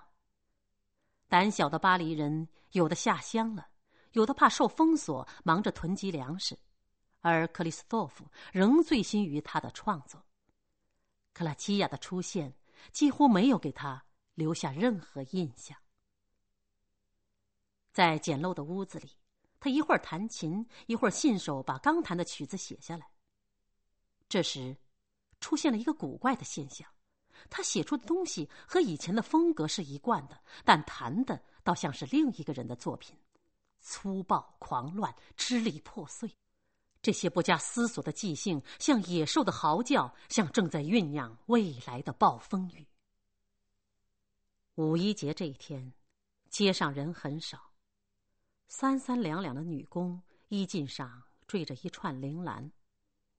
男工们很悠闲的溜着，在街头巷尾掩掩藏藏的站着成群的警察。过了塞纳河，人渐渐多起来。克里斯托夫和奥利维越往前走，人越挤。克里斯托夫向奥利维高声取笑这场可能发生的大吹大擂过的工人示威运动。他心里又喜欢他们，又瞧不起他们。然而，一张张形迹可疑的苍白的脸混在人堆里，等待机会，等待大水被狂风搅动。警察和士兵拦着人们的去路，克里斯多夫闯进这个密集的人群，像蝎子一样硬挤进去。他一卷进这股潮水，立刻被融化了。他只知道往前，呼吸着这狂乱的气息。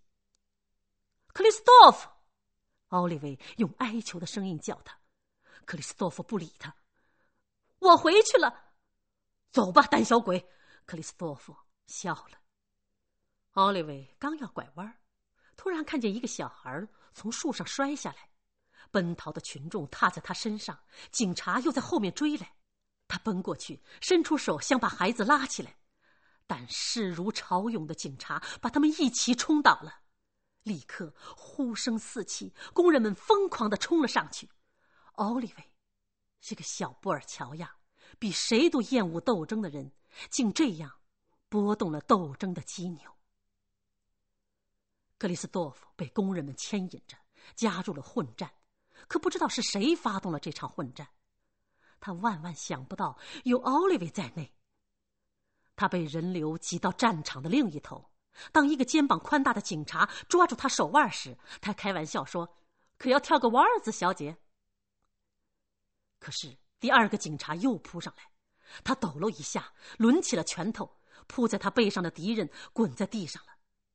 另一个狂怒之下拔出刀来，克里斯托夫发现刀尖离开自己胸脯只差两寸，于是他也起了杀性。他把敌人的手腕跟刀一起扭转过来，对着敌人的胸脯扎进去。刹那间，他如醉如狂的大叫起来。枪声四起，许多窗口挂出了红旗。巴黎革命的格式遗传使人们立刻布置了障碍物：街面的砖石被掘掉了，街灯的柱子给扭曲了，街旁的树给砍下了。到处都出现武器，暴动开始了。克里斯多夫爬到一堆障碍物上，高声唱起他做的革命歌曲，一大片声音在四处附和着他。当奥利维被人抬进奥兰利酒店时，已经奄奄一息了。人们嚎啕大哭，乱作一团。一个朋友想到，如果克里斯多夫知道奥利维死了，他一定会变成疯子的，他一定要杀人，直到把自己的性命送掉。这个朋友冲出酒店，重又回到混战区。克里斯多夫正爬在仰面翻倒的街车上面，骑在一个轮子上，拿着不知从哪儿来的手枪向天空放枪。这位朋友大声喊着克里斯多夫的名字，冲到他身边。“你得赶快走了！”朋友狂喊着。“奥利维在哪儿？你走吧！奥利维在哪儿？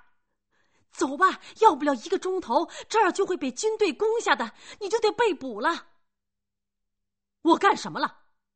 克里斯多夫喊道：“我得去找奥利维。”不，警察在门口等着你，他要我来通知你。你要我上哪儿去？上瑞士去。我去找车。克里斯多夫既不了解自己做的事，也不了解人家要他做的事，他被朋友莫名其妙的拖着狂奔起来。而在奥兰利酒店。在那张鲜血淋漓的床上，一小束铃兰放在弥留者的枕上。奥利维有气无力的笑了笑，眼前只剩最后一道快要熄灭的光明。出了巴黎，克里斯多夫狂热的情绪慢慢的退下去，他悲哀的笑了笑，他想。第二天早上就能和奥利维相会了。他们到了拉洛什，送他上火车的朋友直到火车开了才和他分手。告别的时候，朋友脸上满是忧伤，克里斯多夫却高高兴兴的握着他们的手说：“后会有期。”天慢慢黑了，克里斯多夫躲在车厢一角，浑身冰凉。他发现手上有血。不胜厌恶的打了个寒战。他不明白自己为什么要杀人，不明白他为什么要跟那些与他信仰不同的人一起喊叫。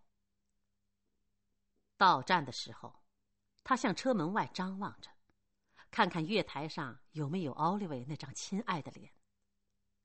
在约定的旅馆里，他又猜想奥利维是否已在等他了。他勉强吃了饭。然后躲在旅馆房间里，陷入痛苦的等待之中。几小时以后，看门的给他送来一封信，他双手哆嗦的接过信，一读到奥利维的死号，立刻晕了过去。他一醒过来就大发神经，只想杀死那位送他出境、写信给他、告诉他奥利维死讯的朋友。他疯了。冲出旅馆，奔向车站。街上冷冷清清的，他随便搭了一班向巴黎方向开去的火车，那是一班逢站必停的慢车。列车在法国境内第二站停住，不再往前了。克里斯多夫暴跳如雷，下了车子，打听另一班车。可是倦眼惺忪的职员们根本不理他，他几乎想向宪兵自首，求他把他送回去。但是暧昧的求生的本能把他拦住了。他走出车站，在黑暗的夜里乱闯，忽而到了一片荒凉的田野，忽而又走进漆黑的森林。在一条壕沟边上，他再也没有力气，没走几步就扑倒在地上。黎明的时候，他过了边境。远远的望见一个钟楼高耸、烟囱林立的城市，他想起这儿有个当医生的同乡，要倒下来，不如倒在一个不完全陌生的人的家里。他心里一片漆黑，仿佛几个世纪过去了。多少年过去了，他在瑞士的乡村隐居了多少年？德国的旧案已经撤销，法国的那桩流血事件也被人淡忘了。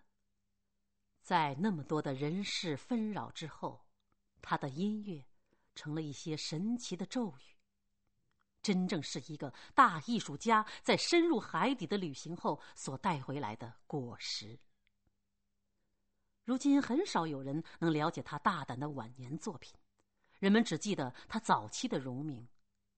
在他唯一的同伴朋友死了之后，他便偏向于逃避社会。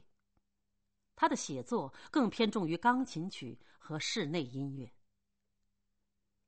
他花了很长时间来认识瑞士，看到了他的疮疤。大麻风式的旅馆把国内最美的景色糟蹋了。外国人集聚，世界上肥头胖脑的人在这儿赎回他们的健康。游戏场中的音乐，酒池肉林的浪费，意大利戏子的叫嚣。克里斯多夫力求在这些陌生人中做个更陌生的人。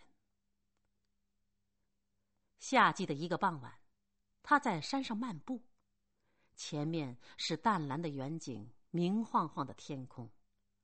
黄昏静穆的气氛一点一点的蔓延开去，像苔藓下面的一条淙淙的流水。在一条小路的拐角上。一个女人出现了，穿着黑衣，后面跟着两个六到八岁的孩子。格拉奇亚，克里斯多夫激动的喊了一声：“你，你在这儿！”他的嘴唇在颤抖。他们握着手，一言不发。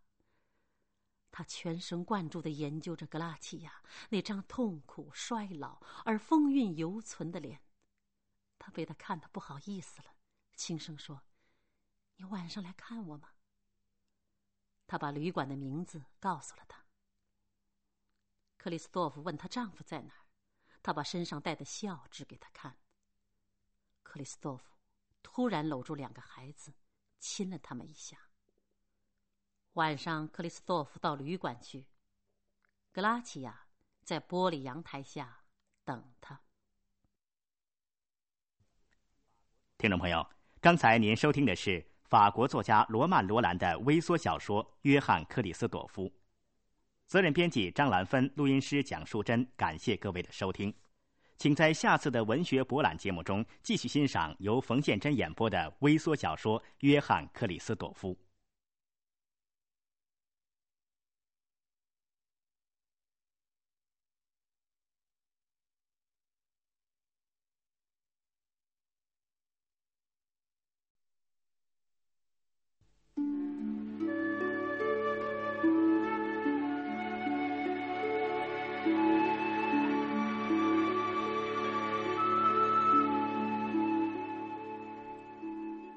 听众朋友，现在是文学博览节目时间。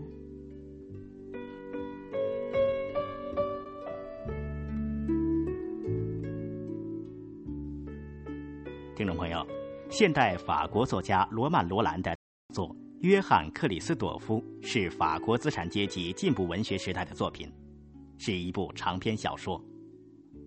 约翰·克里斯朵夫反映了罗曼·罗兰前半生所面对的时代气氛和社会现实，叙述了一个天才作家奋斗成名的一生。从人道主义出发，对社会各界庸俗、腐化与颓废的现实进行了辛辣的批判。作品中所表达的正义感以及向往光明的斗争精神，曾感动了无数的青年。下面请听由高粱竹子所写的法国著名作家罗曼·罗兰的小说《约翰·克里斯朵夫》，演播冯宪珍。他们离得远远的坐下，把个人过去的事说个大概。声音很轻，断断续续。她的丈夫佩莱尼伯爵几个月以前在一场决斗中送了命。分手以后，克里斯多夫给他写了封信，说人寿几何，一切都老了，聚首的日子非常有限。格拉吉亚给他复了信，说他自从精神上受伤后，很长时间不能振作起来。他约他晚上去吃饭。克里斯多夫读完信，扶枕大哭一场，十年孤独的郁积都发泄了出来。自从奥利维死后，他始终是孤单的。他多么需要温情，需要爱。那是甜蜜的、圣洁的一晚。他弹着琴，他的眼神鼓励他尽情倾诉。于是，克里斯多夫借着音乐说了许多抚慰的话。分别的时候，两人默默的握着手。外面下着雨，一点风也没有。格拉齐亚在当地只有几天的停留，绝对不能延缓刑期。最后的一天，他们带着孩子去散步。格拉齐亚始终微笑着，望着脚底下的山谷。但他所看到的并不是山谷。克里斯托夫看着他秀美的脸，刻着痛苦的标记，乌黑的头发中间有了白发。他们约定秋末在罗马相会。要不是为了去看他，克里斯多夫根本不想做这个旅行。秋末的一天，他迷迷糊糊的坐在车厢一角，出了阿尔卑斯观赛，觉得像做了一场梦。一到罗马，他发现格拉齐亚变了，她变成了一个俊美的罗马女子，丰满和谐，整个人给恬静的气氛包围着。可是他光彩照人的笑容中，已经有了新的成分。有点感伤意味的宽容，有点倦于人世的恬淡。光明的盟友是苏生的春天，新生命的梦在温暖麻痹的空气中酝酿。他们常常一块散步，去马丹别墅，去罗马古城的边缘，从那儿俯瞰八世纪时壮丽过的荒郊。他们平静的低声交谈，在古墓旁逗留。有时坐在道路尽头的蔷薇棚下，背靠着一个白果，心灵彼此渗透了。克里斯多夫的精神受着罗马气氛的感染，心中充满了飘飘然的醉意。四月中，他得到巴黎方面的邀请，要他去指挥几个音乐会。他想谢绝，但格拉齐亚劝他接受。他比他更清楚。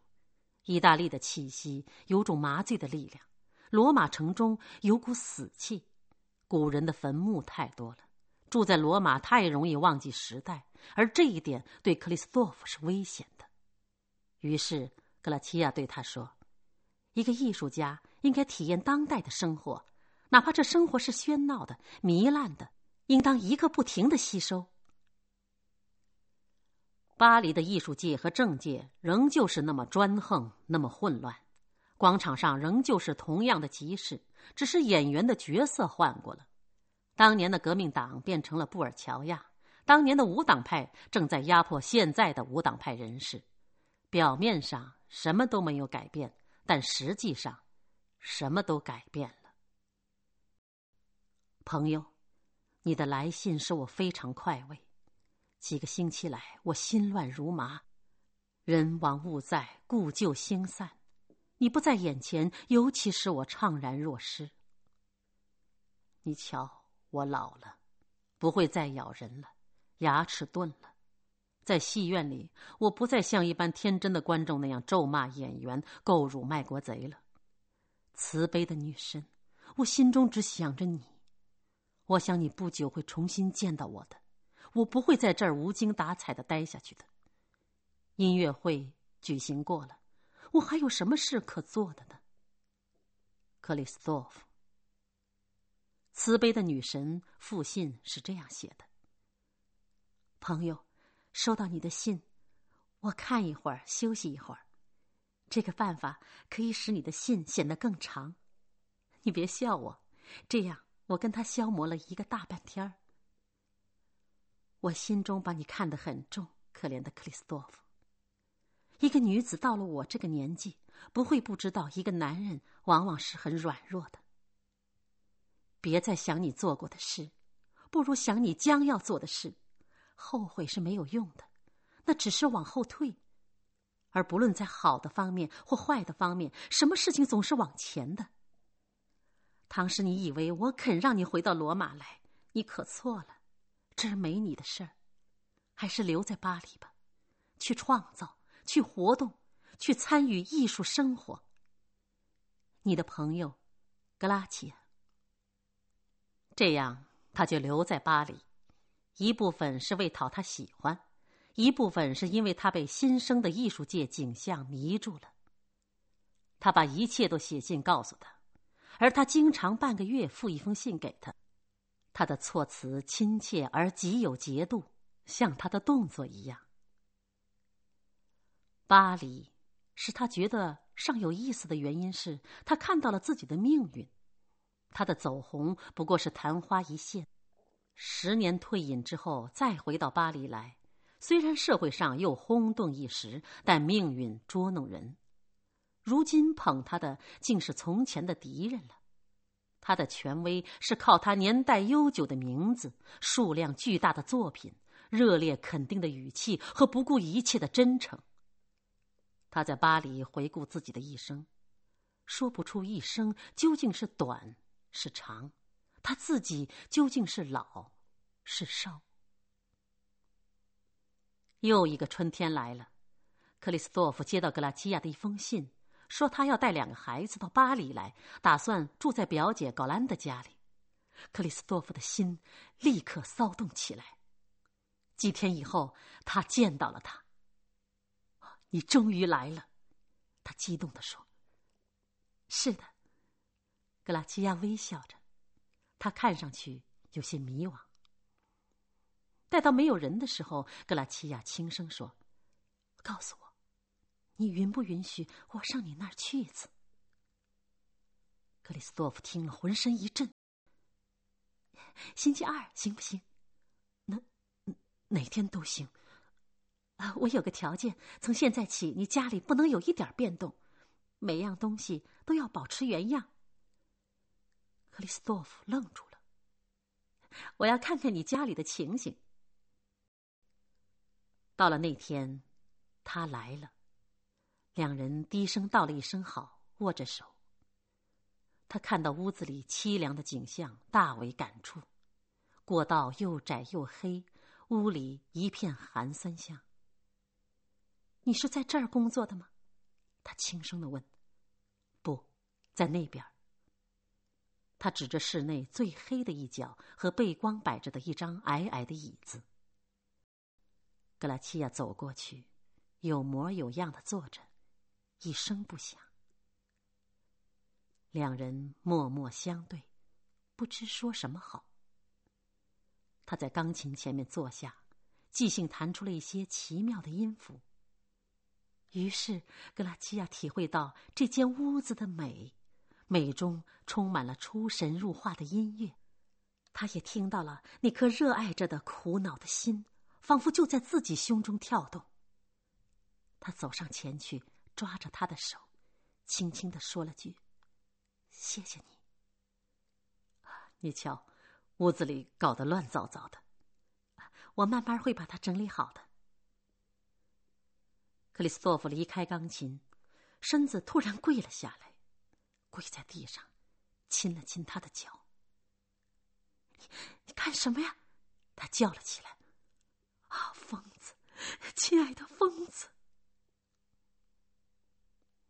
他约定以后每星期在同一天到这儿来，只要求他不再跪在地上亲他的脚。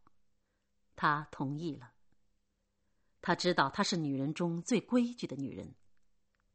不幸的是，格拉齐亚的儿子雷欧纳罗潜伏的多年的肺病突然爆发了，格拉齐亚不得不带着孩子住进了阿尔卑斯山中的一所疗养院里。克里斯多夫要求陪他去，他顾及到舆论，把他劝阻了。海拔的高度非但没有减轻雷欧纳罗的病势，反而把他加重了，热度更高起来。夜里，格拉齐亚焦急万状。克里斯多夫远远的凭着直觉赶到了。一天傍晚，格拉齐亚站在木屋外面的走廊里，突然看到一个男人背对着栅栏，在靠近木屋大门的地方停着。他不敢进来。格拉齐亚赶紧奔过去，手压在胸口，激动到极点。对不起，我是来……克里斯多夫连忙说：“，多谢你。”他眼中。闪出幸福的光芒。克里斯多夫全心全意的帮助他看护孩子，但是他发现孩子对他非常凶暴，常常说出一些意想不到的恶毒的话，仿佛对他充满了仇恨。克里斯多夫认为那是疾病所致，所以他耐着性子在床头一连度过了好几个痛苦的日子。在过了那最危险的一夜之后，几乎没有希望的孩子居然得救了。在床头，格拉齐亚突然拉起克里斯托夫往外跑，他们一直跑到静静的里去，他们都快乐到极点。他挽着他的胳膊，连声叫道：“亲爱，亲爱的朋友。”然而，北莱尼伯爵的儿子毕竟是北莱尼伯爵的儿子，他对克里斯多夫有一种出自本能的恨意。从身体复原起，他就一刻不停的监视他们。更厉害的是，倘若母亲独自在家中思念克里斯多夫时，他会坐在旁边，用眼睛盯着他，只把他看得非常难堪。他用生病来威胁他，他甚至要脱光了衣服，赤裸裸的躺在砖地上，教自己受凉。假如克里斯多夫再来的话，格拉齐亚。只得抱着他，哀求他，答应他所有的要求，包括远远的离开巴黎，随便到什么地方去旅行。克拉齐亚一天比一天悲伤，健康也受到了损害。分手已是不可避免的了。克里斯多夫明白了，他强作镇静。最后一天的早上，雨停了。在山顶还盖着云。两个孩子和仆人们先坐第一辆车动身，随后格拉齐亚也出发了。克里斯多夫把他送到曲曲弯弯的山路上，两人在车棚中紧紧的相靠，没有语言，彼此也不瞧一眼。格拉齐亚呼出来的气在面网上凝成一片水雾。后来，克里斯多夫隔着冰冷的手套，紧紧压着他温暖的小手。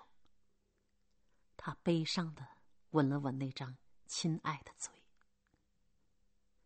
到了山路拐弯的地方，他下来了，车辆埋在雾中不见了。克里斯多夫跟在马车后面奔了一阵，然后气喘吁吁的停下来，什么都没有了。一切都过去了。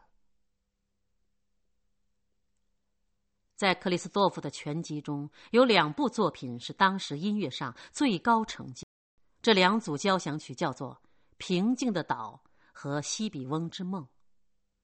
在这两部作品中，德意志亲切、深奥、富有神秘气息的思想。意大利的那种热情浪漫，法兰西的那种细腻丰富节奏和层次极多的和声，都得到了最完美的结合。在与格拉齐亚生死离别的悲痛之后，他创作了两部作品，他们好像被泪水洗过似的，堆着微笑。从此，他创作的音乐境界变得恬静了。当年的作品像春天的雷雨，现在的作品却像夏日的白云、积雪的山峰，通体发光的大棚缓缓的翱翔，把天空填满了，像在八月里宁静的太阳底下成熟的庄稼。有那么一天，他终于躺在床上。他用颤巍巍的手写出瑞典王在战场上临死时说的一句话：“我的目的达到了。”在床上，好似对着一座重重叠叠的阁楼，他把自己的一生整个看到了：年轻时期的努力奋斗，争取生存和自由的权利。在妖魔鬼怪群中战斗，他一动不动的躺在床上。一个蠢女人在楼上几小时的弹着琴，她翻来覆去的弹着同样的乐句，觉得其乐无穷。克里斯多夫懂得他这种快乐的意义，因此他忍耐了。他的灵魂开始慢慢的离开他的肉体，离开这个又病又猥琐的肉体。相信自己的艺术会永生，这未免太可笑了。他想。这时候，他不但明白的看到自己作品的命运，而且也看到了一切现代音乐的命运。音乐的语言，比什么都消耗的快。一二百年之后，他只有少数的专家才懂得。现在有几个人能了解威尔第？苔藓已经在侵蚀古典森林中的橡树了。在那些音乐的建筑里，我们唱出了自己的热情，可是将来都变成为空虚的庙堂，一切只剩下一片瓦砾。难道我不爱生命了吗？他不胜惊讶的问自己。但他立刻懂得，这正是表示他更热爱生命。对着艺术的废墟痛哭是犯不上的。艺术是人类反映在自然界中的影子。他长期的昏迷，发着高烧，做着乱梦。他发出一些不成音的叫喊，用手抓着被单，做着写乐曲的姿态。空洞的大脑。还不由自主的推敲这些和弦是怎么配合的，下面又应该是什么样的和弦？他的意志完全涣散了，紧闭着的眼睛里躺着幸福的、创造的泪。门房的小姑娘瞧着他，虔诚的替他抹去眼泪。三座钟。恬静的奏鸣着。圣者克里斯多夫，他去世了。不久以后，古教堂门前克里斯多夫的像下出现一条拉丁文铭文：“当你见到克里斯多夫的面容之日，是你将死而不死于饿死之日。”